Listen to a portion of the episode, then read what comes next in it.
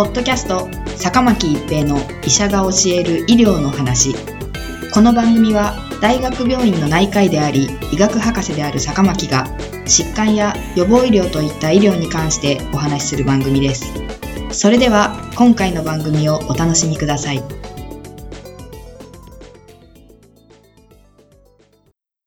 皆さんこんにちは坂巻一平です。ポッドキャスト坂巻一平の医者が教える医療の話。今回は新型コロナウイルスミュー株ですミュー株は2021年1月にコロンビアにおいて世界で最初に見つかりました。現在はコロンビア39%、エクアドル13%などの南米諸国で主流な変異株の一つとなっています。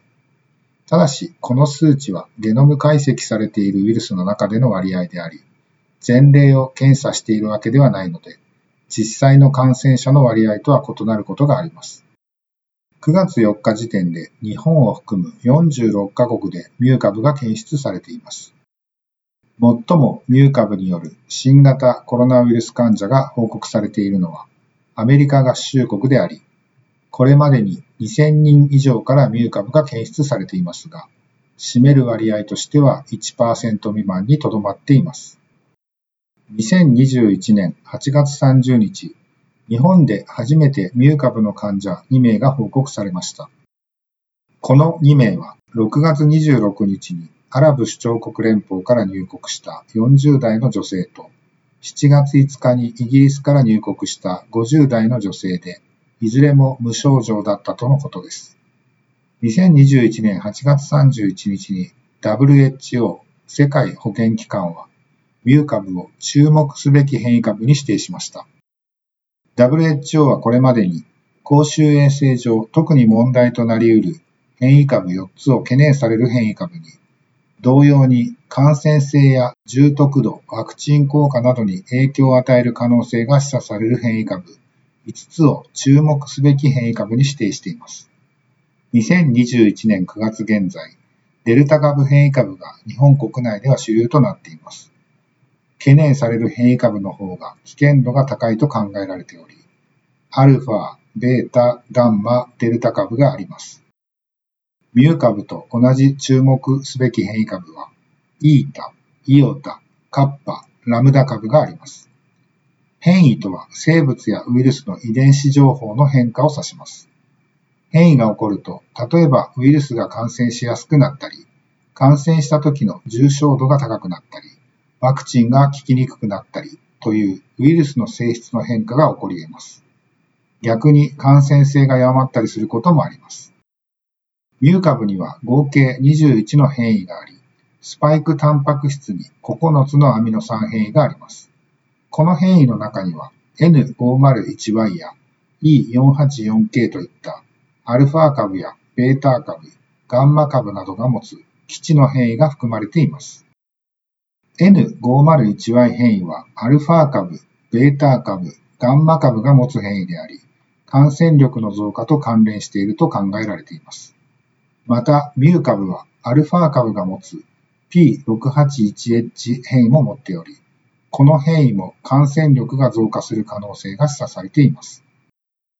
E484K 変異は、ベータ株、デルタ株などの変異株が持つワクチン効果低下や再感染リスク増加、すなわち免疫逃避と関連していると考えられている変異です。しかし、現時点ではミュー株が従来の新型コロナウイルスと比べて感染力が強くなっているという知見はありません。例えば、アメリカでは2021年4月頃からミュー株の検出が増加していましたが、7月頃をピークに減少に転じています。アメリカでは現在、デルタ株が拡大し、主流となっていますが、少なくてもデルタ株に置き換わって拡大するほど強い感染力ではないように見えます。重症度についてもまだ十分なデータはありません。ミュー株が広がっているコロンビアでも周辺国と比べて特に致死率が高くなっているということはなさそうです。今後、従来の新型コロナウイルスや他の変異株と比較して入院リスクが高くなるかどうかといったデータが待たれます。イタリアで発生した7例のクラスターから検出されたミュー株に対するファイザー社のメッセンジャー RNA ワクチン接種者の効果を検証した研究では、従来のウイルスと比べるとわずかに効果が落ちたものの、ワクチン接種者の血清はミュー株を十分に中和したとのことであり、現時点では大きな懸念ではないものの、まだ十分なデータがあるとは言えない状況です。以上のようにミュー株についてはまだ分かっていないことが多く、現時点ではどれくらいの脅威であるのか判断することは難しい状況です。現在世界中で問題になっているデルタ株よりも感染力が強いという証拠はなく、現時点では日本国内で拡大するリスクは高くないと思われますが、現在ミュー株が広がっているコロンビアやチリでの今後のさらなる情報が待たれます。変異株に対しても私たちにできることは変わらず、3密を避け、マスクの着用、石鹸による手洗い、アルコールによる出消毒を続けることが重要です。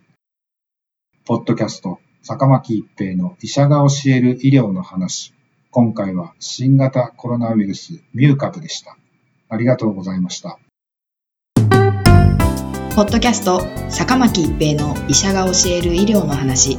今回の番組はいかがでしたか？次回の番組もお楽しみに。